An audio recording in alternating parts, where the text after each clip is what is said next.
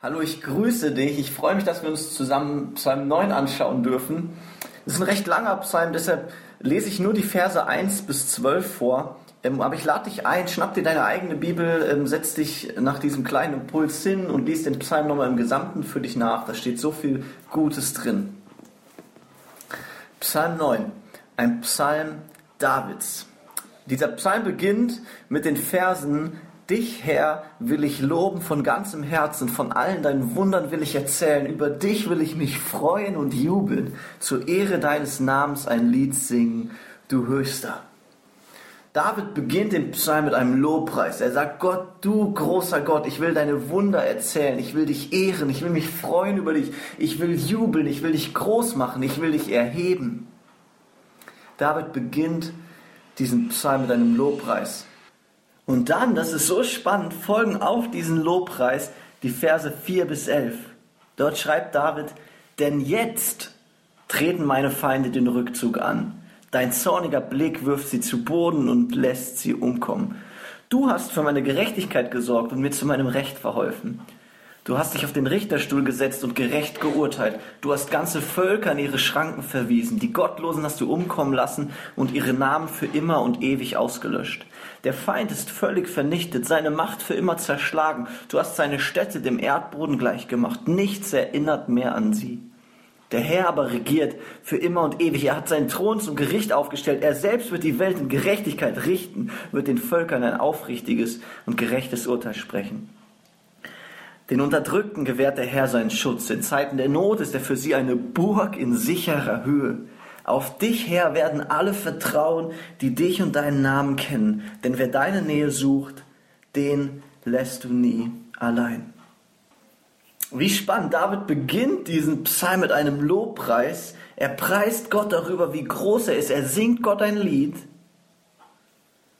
Und auf diesen Lobpreis folgt das Handeln Gottes. In Vers 4 steht nach diesem Lobpreis, denn jetzt treten meine Feinde den Rückzug an. David singt, er lobt Gott, er ehrt ihn und jetzt und dann als Folge passiert das Handeln Gottes.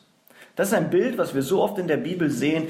Die meisten von uns kennen die Geschichte ähm, in Apostelgeschichte 16, wo Paulus und Silas im Gefängnis liegen, eingesperrt und dann sagen, komm, lass uns gemeinsam Gott loben, lass uns ihm zur Ehre singen. Und sie fangen einfach an zu singen.